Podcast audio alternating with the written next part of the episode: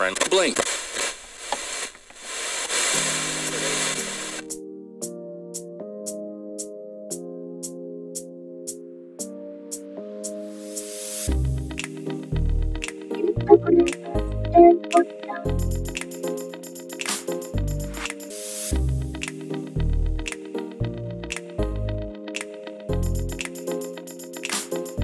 Es un placer tenerte con nosotros. Ya tenemos acá unas pequeñas preguntas que queríamos hacerte, así que yo te haré una pregunta.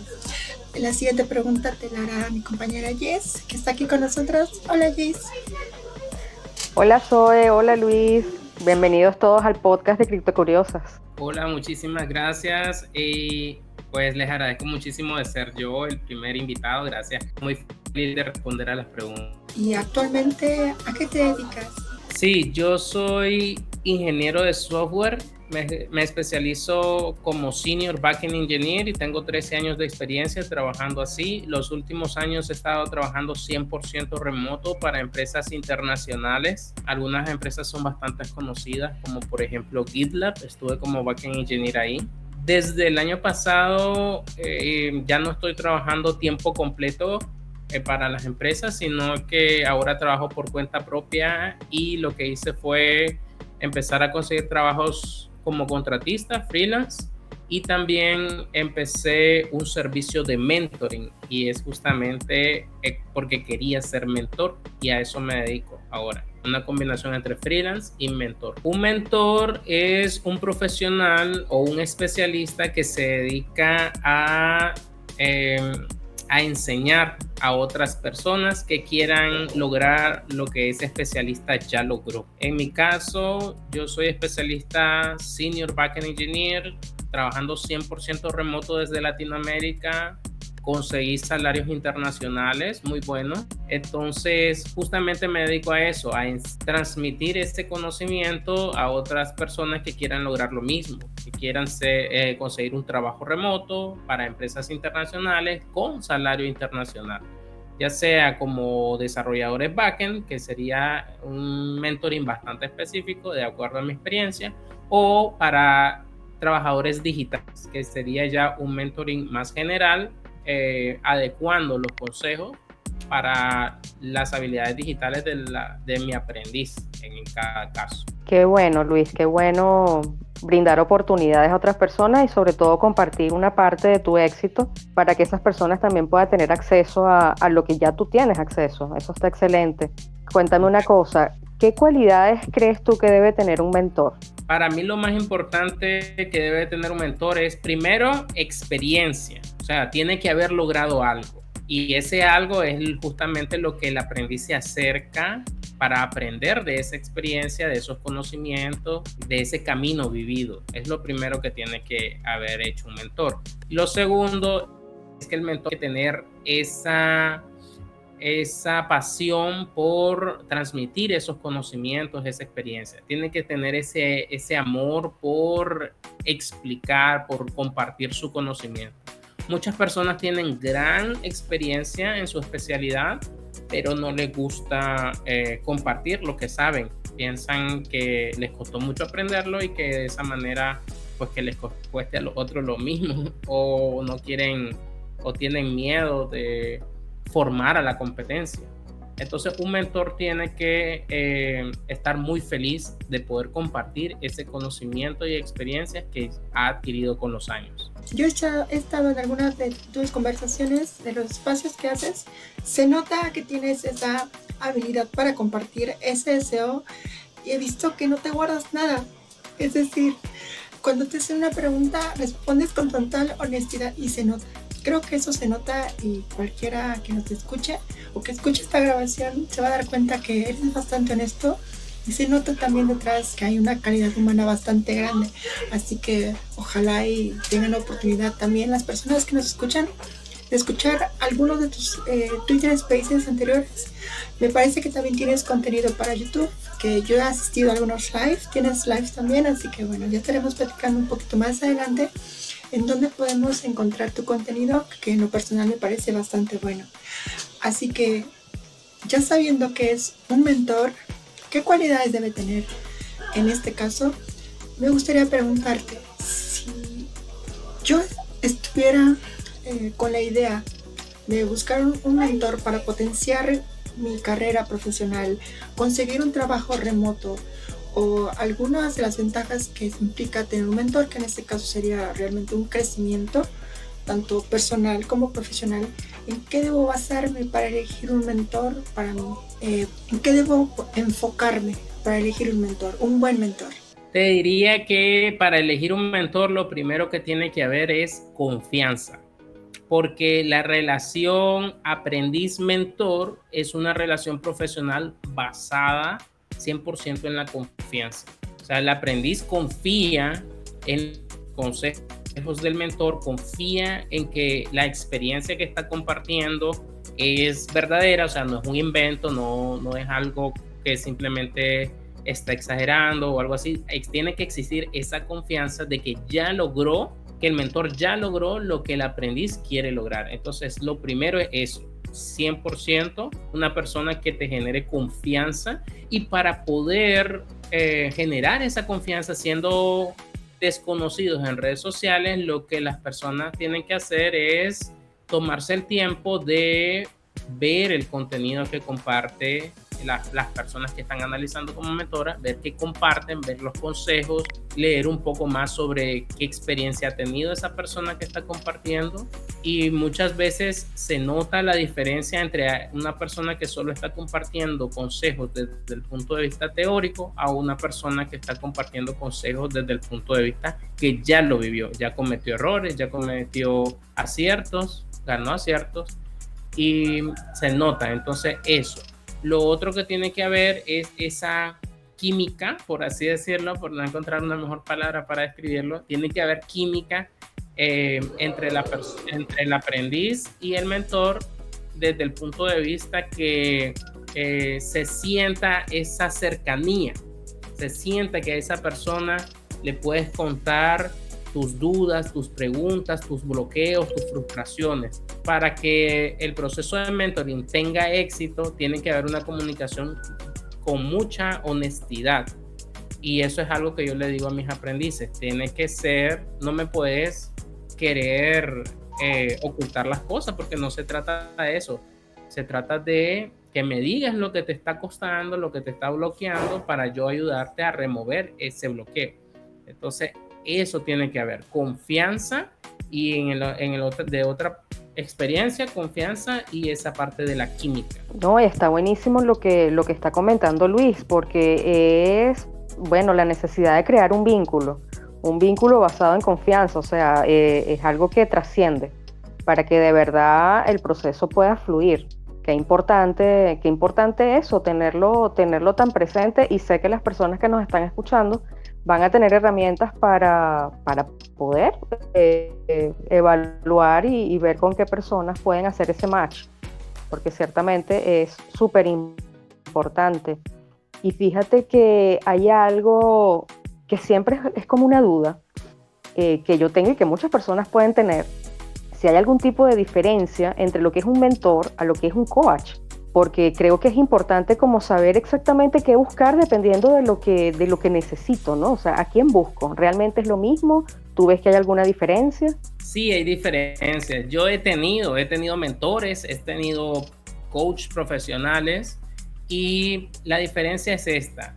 Un coach utiliza preguntas para poder guiarte hacia el camino que vos mismo tenés que encontrar. ¿Sí? En el caso del aprendiz, pues. entonces, el coach no te va a decir qué hacer, no te va a dar consejos, no te va a dar consejos basados en su experiencia, porque muchas veces un coach no tiene la experiencia que tú estás buscando. Lo que te sirve es para, a través de su pregunta, guiarte hacia que tú mismo descubras las respuestas. Las respuestas que tal vez de otra manera no tendrías clara.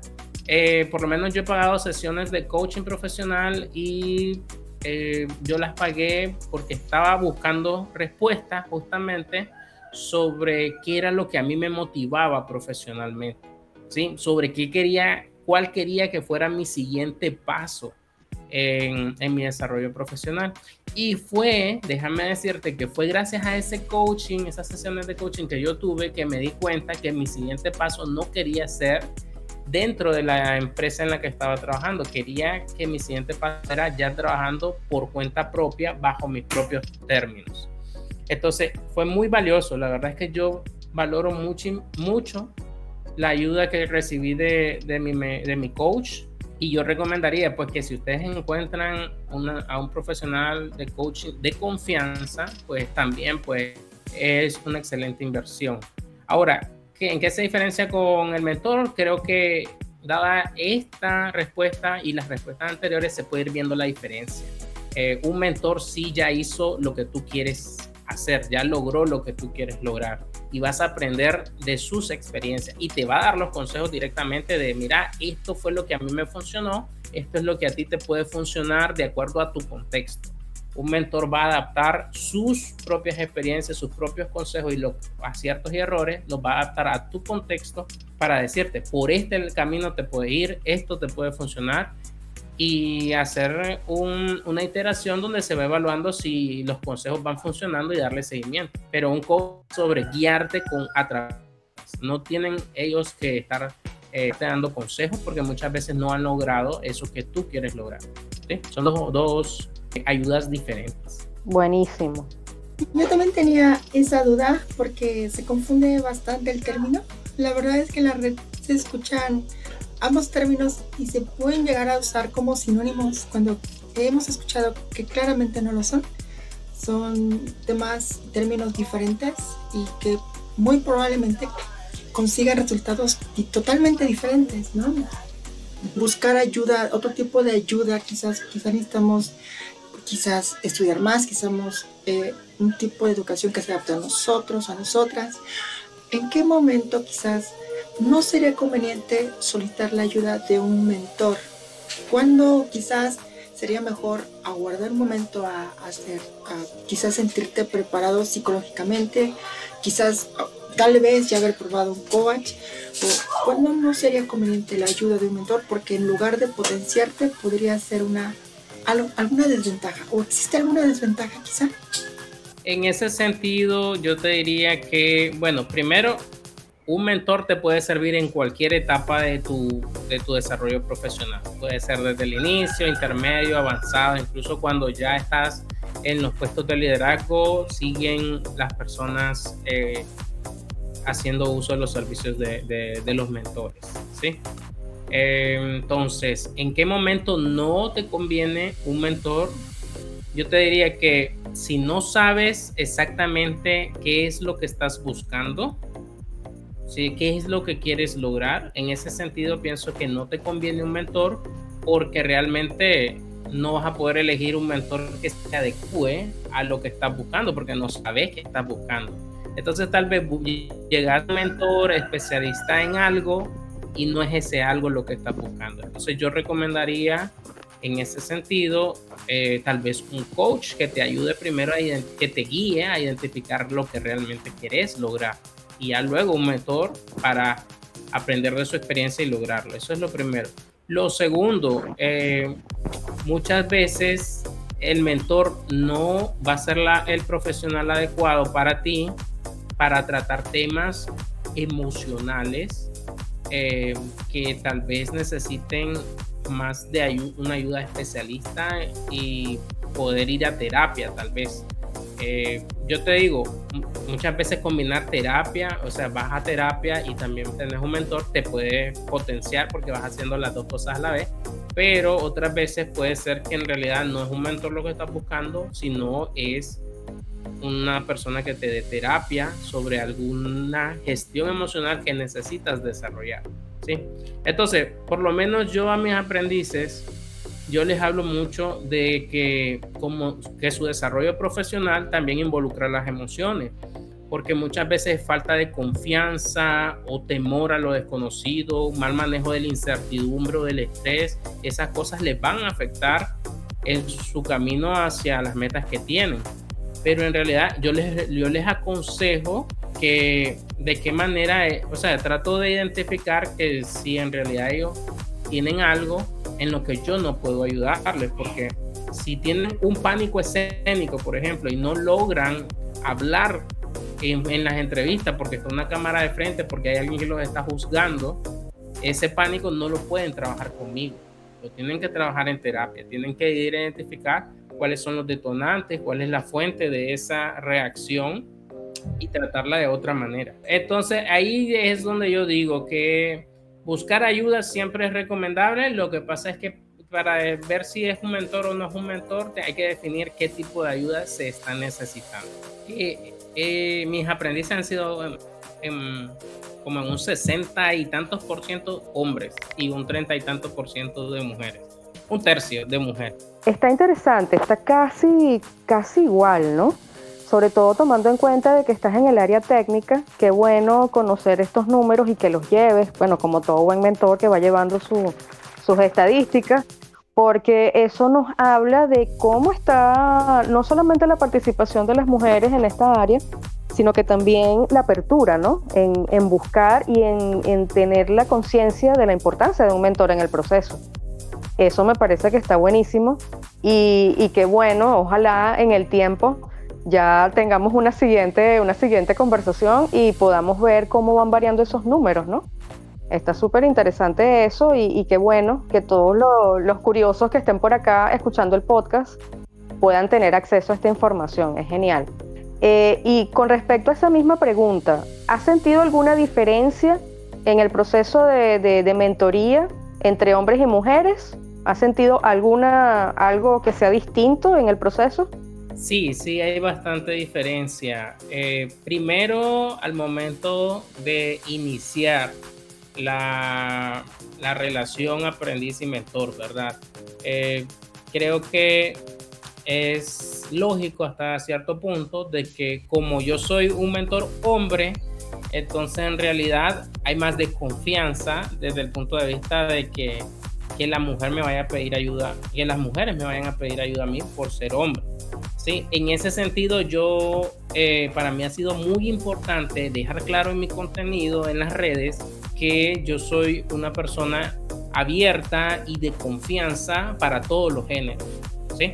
Y es algo que yo he incentivado mucho en la parte del contenido porque yo sí quiero transmitir esa confianza no solo a los hombres porque yo soy hombre, sino a los distintos géneros para que cualquier persona pueda acercarse a pedir eh, ayuda si así lo decide.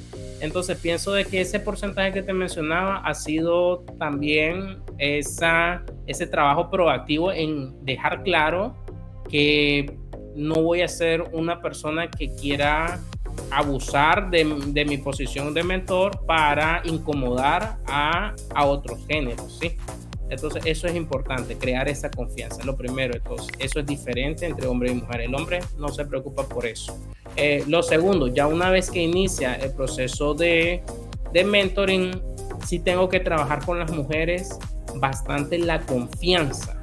La confianza de negociar, de postular a, a, puestos que no están capacitadas o que no cumplen con el 100% de los requisitos es algo que yo siempre tengo que trabajar con, las con las mujeres y con los hombres se trabaja menos, pero también se trabaja la confianza, pero pues menos, porque yo le puedo decir, eh, los hombres son como que más lanzados, pueden ver un, tal vez tienen dos años de experiencia, ahí dice cuatro años en la vacante o cinco, y dice, y yo le digo, postulate, y se postulan pero si se lo digo a una mujer, le digo postulate, entonces me empieza a decir, pero es que en realidad tengo dos años, de cinco, ¿qué pasa? ¿Cómo hago? Son más analíticas en ese sentido, le analizan mucho más la situación y creo que en esa parte eh, eh, lo tenemos que trabajar. ¿sí? Otra parte que tengo que trabajar con ellas es eh, enfocarme mucho más en la negociación porque yo sé que van a querer pagarle, hacerle una oferta menor si no, si no trabajan desde la confianza, si no negocian desde la confianza, si no venden sus servicios desde su área de competencia. Tienen que estar completamente seguras de sus habilidades profesionales para poder proyectar esa confianza. Entonces, si la ven dudar, aprovechan las empresas para ofrecerles menos. ¿sí? Que eso es algo que me pasa a mí también como hombre. Me, me tratan de ofrecer menos, pero en realidad he aprendido darme mi lugar y mi valor en, en este mercado internacional. ¿sí? Entonces es algo que también trabajamos. Otra cosa es que desde el punto de vista de la negociación, de la actitud, incluso yo he tenido que llevar cursos sobre negociación para mujeres. Yo, yo he llevado cursos de negociación para mujeres en LinkedIn para poderles darles consejos más acertados puede que los consejos de a un hombre para negociar no sean los mismos consejos que funcionen para una mujer. Porque para un hombre, si una actitud se puede ver como algo de confianza y asertividad, en una mujer tal vez se mira de otra manera no tan positiva. Entonces yo he tenido que prepararme también para poder dar mejores consejos a las mujeres a la hora de negociar. En mi experiencia no ha sido 100% exitoso y no sé realmente si exista. Pienso de que si como mentor fuera yo más selectivo eh, con mis aprendices, como diciendo, a ver, antes de que seas mi aprendiz, te voy a hacer ciertas, eh, cierto análisis, entonces tal vez podría aumentar ese porcentaje de éxito pero en realidad es que los aprendices han sido muy variados en mi experiencia, o sea, eh, de todas las edades, distintas nacionalidades, tanto hombres como mujeres, ¿sí? Entonces es muy variado. Entonces lo que sí es que no ha sido 100% exitoso. Hay aprendices que yo lo, yo lo he compartido en, en Twitter, he compartido, tengo aprendices que ya llevan 12 meses trabajando en sus metas y lo que pasa es que ha sido bastante desafiante el camino en el sentido de que hay muchos muchos factores externos, problemas personales, profesionales, que les hacen pausar, pausar el trabajo en su, en su meta. ¿sí? Entonces, en ese sentido, después de 12 meses, si vos lo medís por velocidad, no ha sido un mentoring exitoso. Si vos lo medís como que ha acelerado y que en vez de 12 tal vez hubiesen tardado más, pues tal vez sí sea exitoso. Otros, otros casos que he tenido es que mis aprendices empiezan con una meta específica y luego cambian de meta, porque un parte de la, del proceso de mentoring que yo hago es mucho autoconocimiento que realmente se planteen qué es lo que quieren, sus metas a uno, tres y cinco años, que realmente si quieren esa vacante, si realmente quieren eh, trabajar por cuenta propia.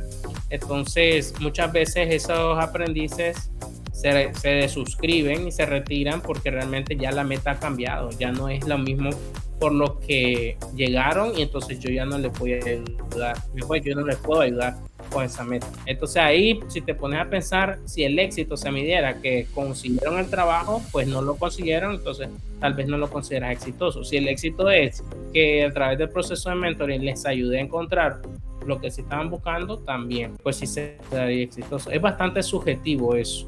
Otros aprendices también se desuscriben, por ejemplo, ya no continúan porque realmente luego de un par de años se dan cuenta que no, que no es para ellos ese tipo de dinámica. Puede ser que porque la dinámica no, le, no, no les agradó, no les gustó, o puede ser porque simplemente no tienen el tiempo y se desuscriben porque no tienen el tiempo que requerido, porque hay personas que sí llegan pensando de que que no se requiere trabajar tanto, no se le requiere dedicar tanto al, proceso de mentoring, pero en realidad sí. O cada sesión nosotros definimos acciones y la persona que llega tiene que estar dispuesta a tomar esa acción.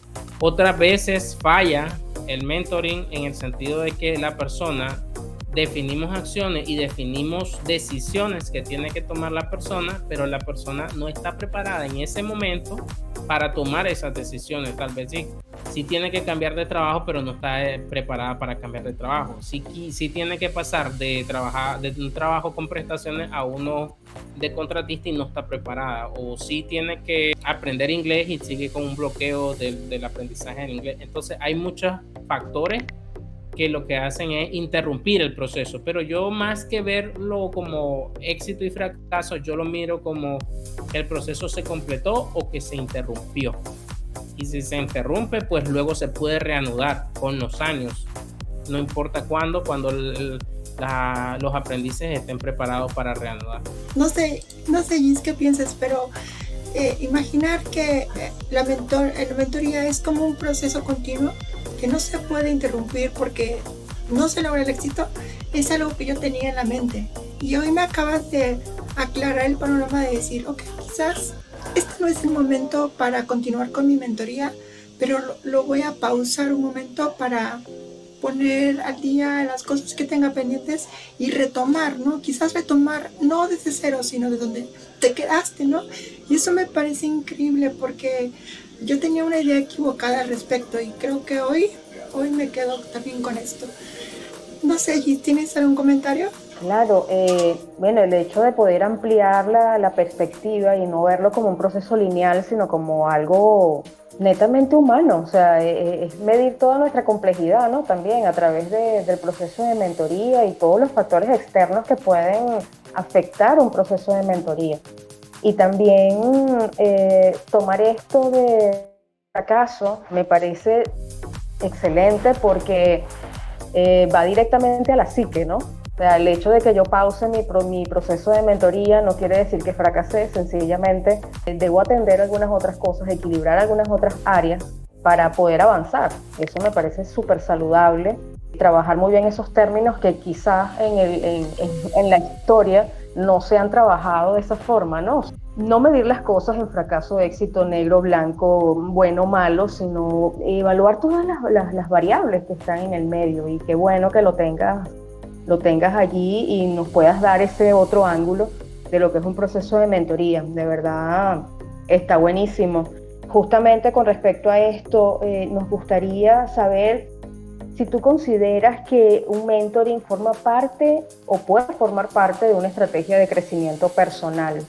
¿Tú crees que aporta el hecho de que yo decida tener un mentor, eso aporta a mi desarrollo? Sí, considero de que la parte de aprender de la experiencia, de los errores, de los aciertos, de alguien que ya recorrió ese camino que tú estás recorriendo, pienso de que eh, acelera el proceso de crecimiento, tanto en lo personal como en lo profesional.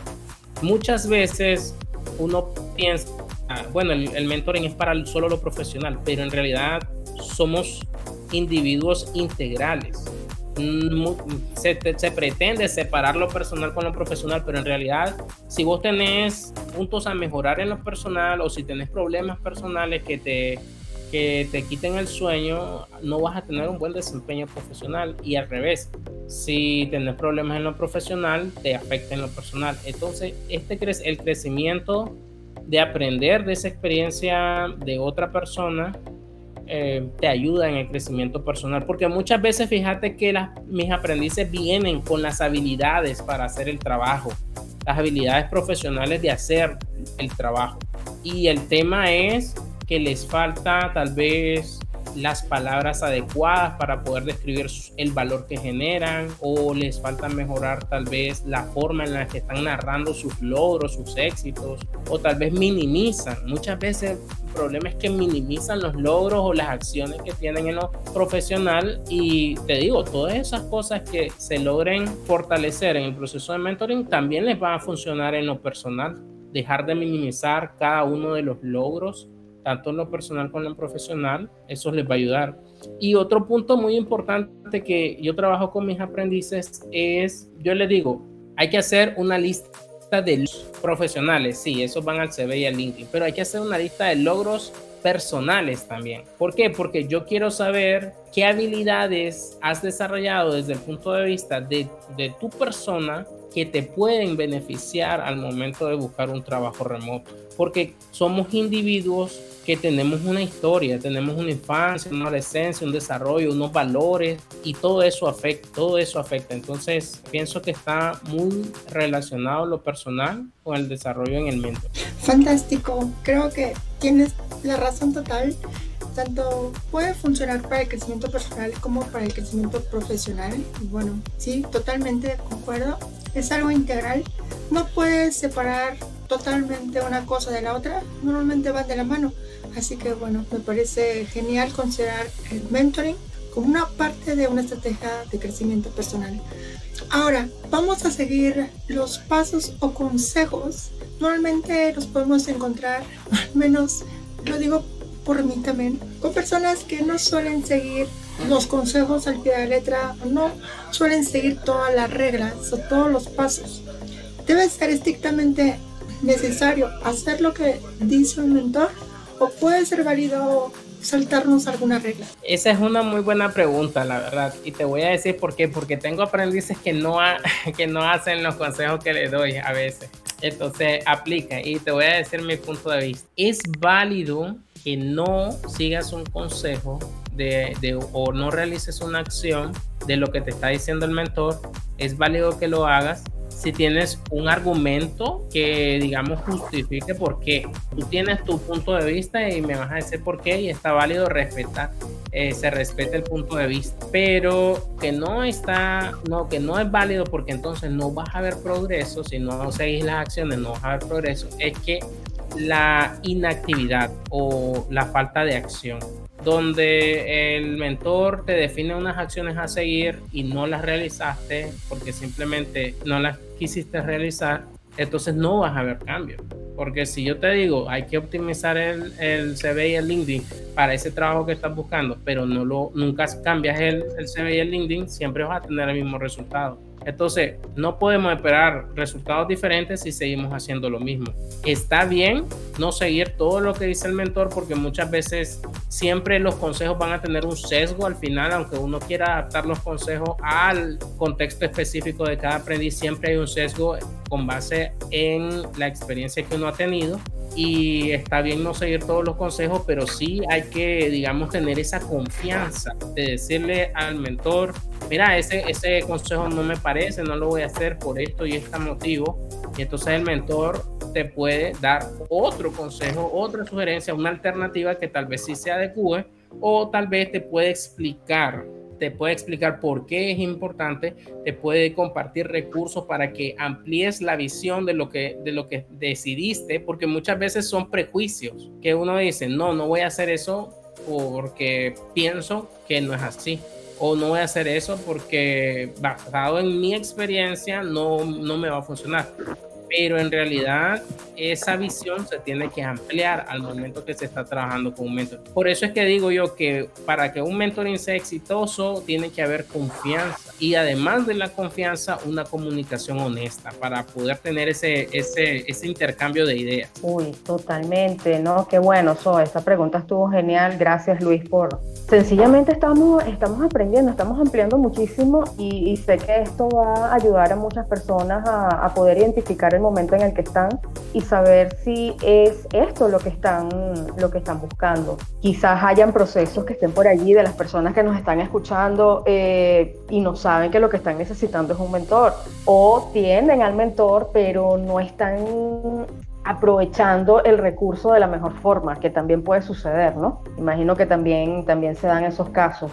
Sabemos que estás en el área tecnológica, Luis, y nos gustaría saber, ya que tienes ya nos dimos cuenta que tienes un, conocimiento y un manejo de del principio del mentoring bien integral, bien, bien holístico. Nos gustaría saber si tus mentores son en el ámbito tecnológico para personas que están en esa área o estás abierto a otros ámbitos. Mi mentoring va enfocado a devs y digital workers. Esa es la manera en la que yo defino el servicio devs y digital devs por los desarrolladores, porque yo soy desarrollador de software, entonces puedo darles un insight, puedo darle un punto de vista interno desde cómo son los procesos, cómo es el trabajo, cómo es todo a los desarrolladores con base en mi experiencia. Y para digital workers, entonces también va dirigido a las personas que puedan realizar su trabajo de forma digital a través de una computadora, a través de internet, que quieran ofrecer su servicio eh, a través de internet a empresas internacionales. También va dirigido a esas personas porque muchos de los consejos aplican a esas personas. Yo adapto los consejos a la persona y a su contexto.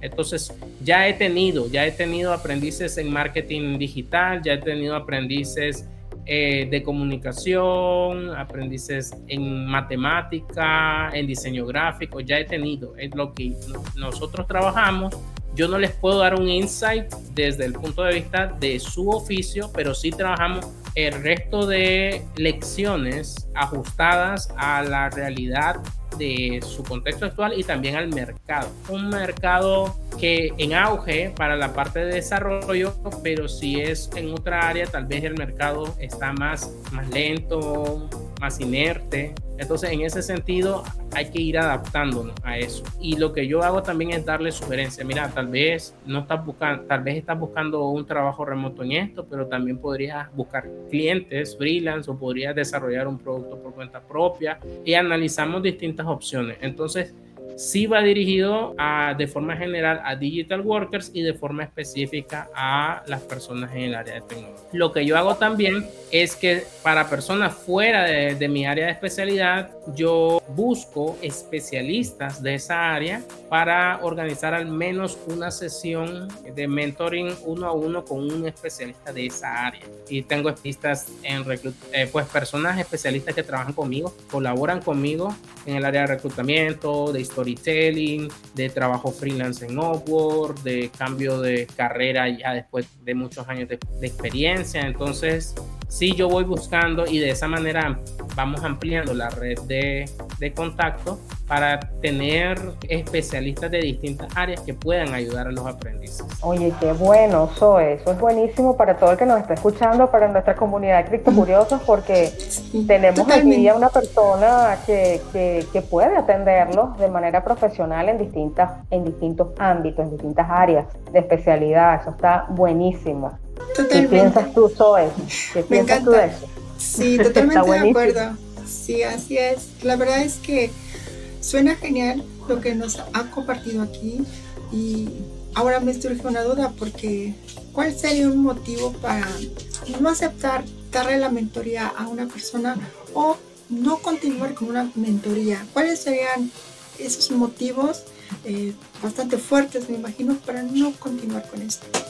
Sobre el punto de vista de aceptar, en realidad yo acepto aprendices de distintos contextos, realmente no se puede, como te digo, no hago una preselección en ese sentido, yo acepto los aprendices que vengan y tenemos y trabajamos nuestro programa de acuerdo al contexto de cada quien. En este sentido, acepto a las personas, no hay un rechazo de, entrada, pero sí para tomar la decisión de continuar o no continuar el proceso, sí tengo que ver justamente esto que mencionaba en, en las respuestas anteriores, que exista la confianza una persona que no confía en el en, que no, no confía simplemente en los consejos o en el proceso no es muy difícil que tenga éxito. Una persona que no tenga esa, ese vínculo o que el vínculo se haya roto por, por alguna razón tampoco podría continuar el proceso. Eh, normalmente yo no tengo que decir nada como si es expulsado del programa, no, sino que simplemente cuando no hay un vínculo, la, la misma persona aprendiz se suscribe al programa porque siente que no va a poner en práctica los consejos porque tal vez no está la confianza o porque, tal vez no está el vínculo. Nunca me ha pasado, pero una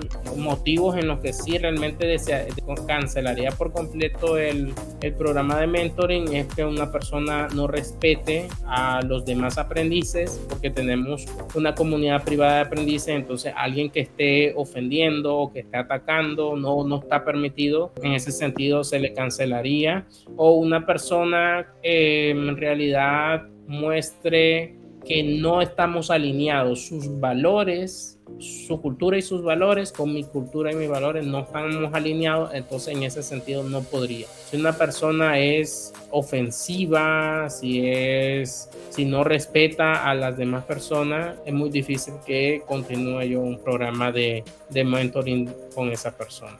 Tener esa comunicación transparente creo que también es muy, muy, muy importante. Y bueno, Gis, no sé, ¿tienen algún comentario? Sí, es importante porque, bueno, las cosas se van quedando claras, ¿no? Tener un sistema de valores que vaya acorde a tu, a tu mentor y sobre todo eso se va a reflejar cuando hay un trabajo en comunidad. Eh, eso se va a reflejar. Y naturalmente esos procesos se depuran solos porque la persona se siente desubicada y siente que no es su espacio y, y sencillamente se va. Y creo que es como la mejor forma, la forma más, más salomónica de hacerlo es que la persona se vaya y, no, y no poner al mentor en esa posición de, expulsar a alguien ¿no? de, la comunidad. En función de esto, Luis, ¿qué le recomendarías a una persona que quiere contactarte como mentor, que quiere tenerte, contar contigo como mentor, para poder aprovechar el proceso al máximo?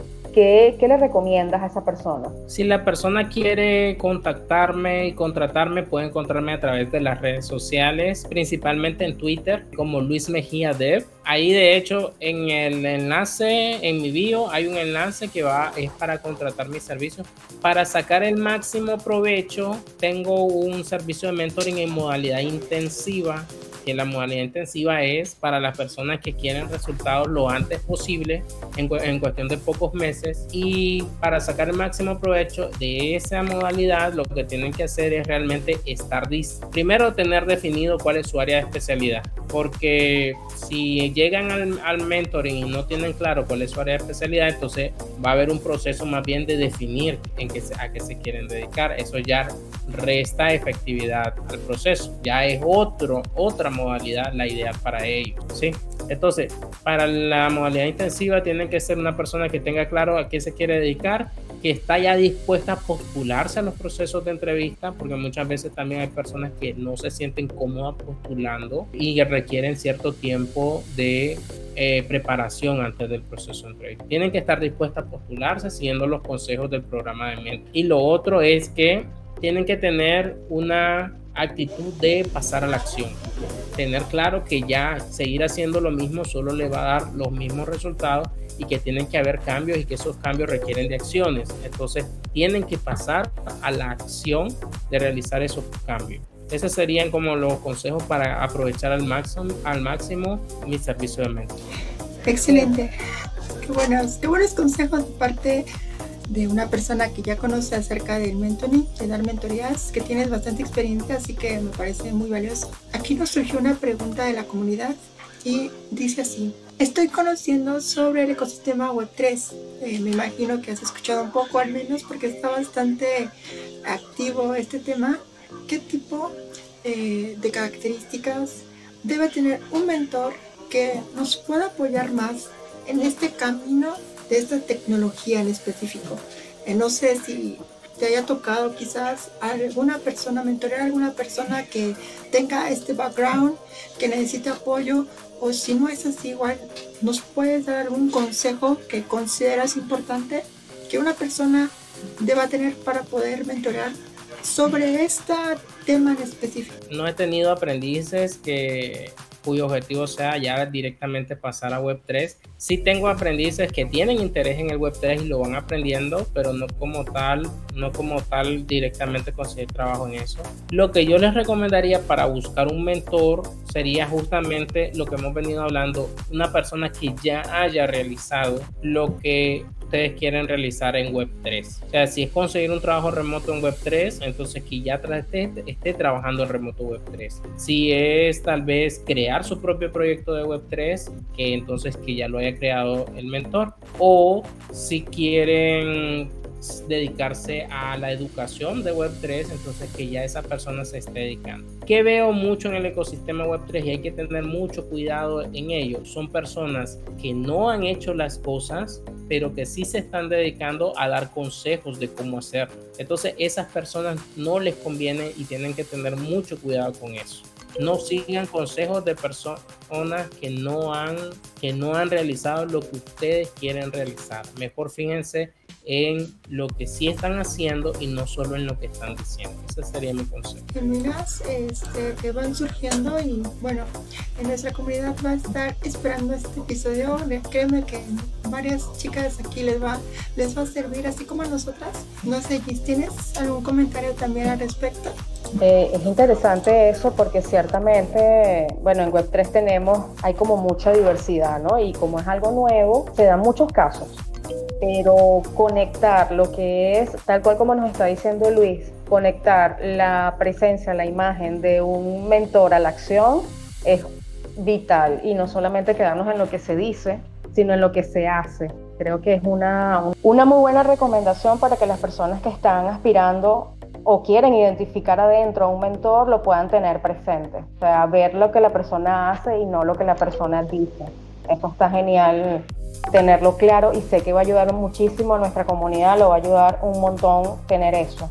Y aparte de que es súper sencillo, o sea, es breve, eh, no lo que dice, sino lo que hace. Está buenísimo. Es importante tener eso claro y qué bueno que Luis lo trajo, lo trajo a la conversación. Sobre todo hablando referente al ecosistema Web3, es bueno tenerlo, tenerlo presente. Bueno, ya estamos casi que terminando nuestra conversación y de verdad ha sido súper bueno poder conectarnos con este tema. Sabemos que, que va a ser de mucho provecho para nuestra comunidad porque yo no tenía, no tenía conocimiento de que estabas ofreciendo este servicio, Luis, es bueno siempre conocernos, seguirnos en redes, ver qué personas puede aportar a tu, a tu proceso, al momento que estás viviendo. De verdad es bueno siempre eh, poder establecer este tipo de networking. Es siempre productivo saber quién puede aportar a tu proceso y cómo puedes tú también impactar en el proceso de los demás. Me parece súper genial. Por acá nos queda una pregunta y es justamente referente ya a lo que eres tú como mentor. Una persona que quiere seguir tus pasos, que quiere seguir tu camino como mentor. ¿Qué le recomendarías a esa persona? ¿Qué, recomendación le das? ¿Cómo evaluar el momento en el que ya la persona dice, mm, me puedo dedicar a ser mentor? Sea, en el caso tuyo, ¿cómo fue ese momento en el que tú dijiste, ya puedo dedicarme a esto, ya quiero dedicarme a esto? Yo siempre digo que el mundo necesita más personas que amen lo que hacen. Entonces, lo primero que les diría es que si la persona ama transmitir sus conocimientos, ama enseñar, eh, ama ayudar y ser parte del proceso de desarrollo de otras personas, entonces que sí tienen las actitudes adecuadas para dedicarse al mentoring. En lo que sí tienen que ver es, digamos, qué es lo que han logrado, qué han logrado. Muchas veces sentimos que no hemos logrado nada porque estamos comparándonos con personas que han logrado mucho más. Pero en realidad sí hemos logrado. Cada persona ha logrado algo. Entonces lo primero es el autoconocimiento sobre qué has logrado y sobre eso que has logrado, cómo lo hiciste de lo que hiciste, qué se puede qué se puede replicar de lo que hiciste. Porque muchas veces depende del contexto de cada quien. Por lo menos si están una persona que nació en Estados Unidos, tal vez es latino, pero nació en Estados Unidos. Bueno, me postulé y me aceptaron y ya estoy ganando un salario en, en dólares. Bueno, pero naciste en Estados Unidos, obvio que estás ganando un salario en dólares. No es lo mismo para un latino. Entonces, tenés que ver de tu experiencia qué es lo que aplica a otras personas en otros contextos y tratar de ver eso. Cuando ya tengas definido que, en qué querés ser mentor, entonces en ese momento tenés que empezar a compartir ese conocimiento con las personas. Pero Luis, yo quiero vivir de esto, no es que quiero hacerlo gratis. Entonces, sí, sí es cierto que nosotros por lo menos si quieres formar un servicio de mentoring pagado, quieres cobrar por ese servicio, pero antes de poder cobrar por ese servicio, tienes que demostrar que tu servicio funciona, que tu consejo funciona, tienes que tener casos de éxito más allá de tu propia experiencia. Y justamente eso fue lo que yo hice. Al momento que yo me decidí a ser mentor de las primeras cosas, primero empezó siendo gratuito, primero empecé ayudando a las personas de forma gratuita y cuando vi y, fui adaptando, fui adaptando mis consejos, fui adaptando mi proceso, fui desarrollando una estructura en, en el programa de mentoring para que siguiera un orden específico. Y cuando ya tenía eso y ya eso estaba funcionando porque tenía distintos casos de éxito, entonces en ese momento yo pude empezar a cobrar su valor real yo sí les recomiendo compartir en redes de forma pública los conocimientos que tienen de los cuales ustedes quieren ser mentor y compartir. Si lo van a hacer de forma privada uno a uno, ahí sí pueden cobrar un precio simbólico al inicio porque la persona así tiene un compromiso con ustedes. Si la persona paga por recibir un consejo privado, entonces va a tener más compromiso de llegar a la, a la llamada, de tomar acción sobre lo que ya pagó, porque si es de forma gratuita, muchas veces no existe ese compromiso. Entonces, consejo, compartan de forma gratuita y en público los consejos que están dando en privado y compartan de forma privada y a uno a uno, pero cobren por ese, por ese consejo privado para que haya un compromiso de verdad de, la persona aprendiz que quiere formarse. Ahora, si quieren ayudar a personas de forma gratuita, personas que están empezando, yo les recomiendo unirse a comunidades, que fue una de las cosas que también yo hice. Yo fui coorganizador de una comunidad local de acá de Python, Nicaragua, por ejemplo, y también he participado en distintas charlas, en distintos canales, invitaciones a podcast, como justamente esto, esta invitación que tengo de ustedes y de esa manera ustedes llegan a más personas. De verdad quieren ayudar, ayuden de forma pública a las personas para que les lleguen de esa manera. Y un consejo que me dio mi coach fue que se ayuda desde la abundancia, no desde la escasez. Se ayuda desde la abundancia. Entonces, muchas veces no queremos cobrar porque pensamos de que de que la persona tal vez no tiene los medios para pagar, pero no es así. Nosotros vamos a cobrarle a la persona que sí tiene los medios para pagar y gracias a eso es que vamos a poder ayudar desde la abundancia a la persona que no tenga los medios para pagar. Eh, yo tengo responsabilidades económicas de por medio, entonces ahí está el balance. Ayudar desde la abundancia, no desde la escasez. Ese sería mi consejo. Wow, qué bueno, qué buena conversación, qué buena conversación, me encantó, me encanta tener este tipo de, encuentros porque siento que se crece mucho a partir de acá, se pueden tomar mejores decisiones cuando manejas información, sabes exactamente quiénes son las personas que están aportando, que están creando cosas para, para ayudar y qué bueno tener todos los recursos como a disposición, ¿no? que creo que es una de las grandes ventajas que tenemos en este momento. De la, de la era de la interconexión, poder tener todos los recursos a mano y tener, y tener al menos la, la, esa oportunidad de tomar las mejores decisiones para nosotros. De nuevo, muchísimas gracias por la invitación. Yo muy feliz de poder compartir con ustedes en este espacio. Valoro muchísimo el trabajo y la y todas las actividades que ustedes están realizando con este podcast. Pueden encontrarme en todas las redes sociales como Luis Mejía, Dev, desarrollador de developer. En la red que me encuentro más activo es en Twitter. Así que me pueden mandar mensajes privados a Twitter o lo pueden hacer por LinkedIn también. Tengo también un canal de Telegram que me pueden seguir ahí para ir viendo mis consejos de forma diario sin tanto ruido de las otras redes sociales.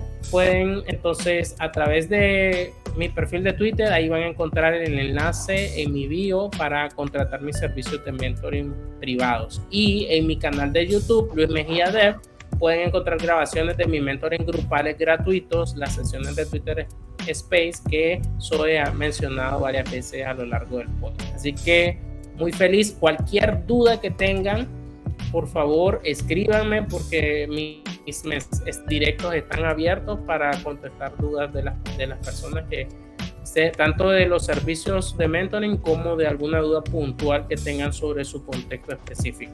Qué bueno, qué bueno. Gracias Luis, de verdad. Tremenda sesión. Gracias Zoe por darme la oportunidad de estar acá. Es para nosotros un honor grande, grande siempre poder servir a nuestra comunidad, brindar conocimiento, compartirlo, conectar, hacer un buen networking que nos permita avanzar. Así que si quieres seguir aprovechando todos los beneficios del podcast de Cripto Curiosas, síganos en nuestras redes y por allí van a conseguir a personas geniales que siempre van a estar compartiendo todo lo bueno que están haciendo, así como hoy lo está haciendo Luis. Así que sigan a Luis, nos sigan a nosotras y nos vemos en el siguiente podcast.